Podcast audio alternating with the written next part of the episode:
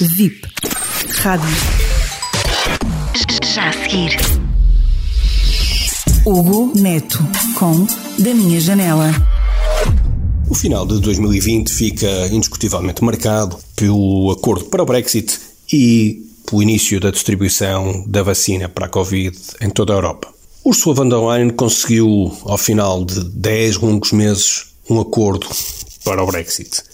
Interessa pouco percebermos quem saiu mais beneficiado dos termos finais deste acordo, sobretudo se tivermos em conta aquilo que seria a forte penalização de ambas as partes se chegássemos ao final deste processo com um não acordo. Ursula foi capaz de colocar desde o início do seu mandato a Europa numa lógica de cooperação. É bom recordar que, com cerca de 170 países, com muitas ONGs, filantropos e muitos líderes empresariais, a Europa foi capaz de criar uma aliança para acelerar a busca científica e a chegada ao mercado do maior número possível de vacinas. Fê-lo em cooperação e não em competição. E Ursula assumiu o seu interesse, o interesse europeu, de que mais importante do que ter a primeira vacina, ou que ela fosse americana, chinesa ou europeia, havia um interesse global superior o interesse de salvar vidas, terminarmos com esta crise pandémica, com os efeitos devastadores, económicos e sociais brutais que esta crise tem em todo o mundo.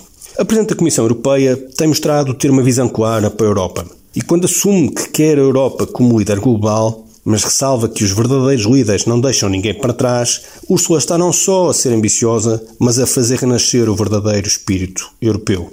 Colocar a transformação digital no topo das prioridades faz todo sentido. Colocar o combate ao aquecimento global no centro das prioridades políticas é meritório, mas reconhecer que a Europa só é responsável por 10% das emissões globais e que sozinha pouco ou nada pode fazer para impactar e que, acima de tudo, se encontra disponível para grandes coligações ambientais pelo clima e contra a poluição é assumidamente assumir um papel na história.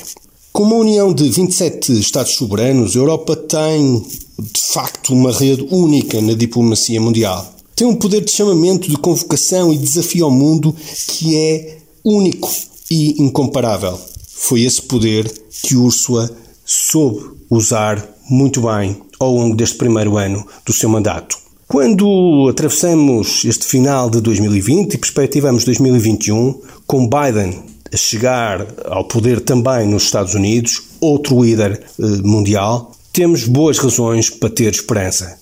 Venham mais líderes com a mesma capacidade e a mesma visão de bem comum.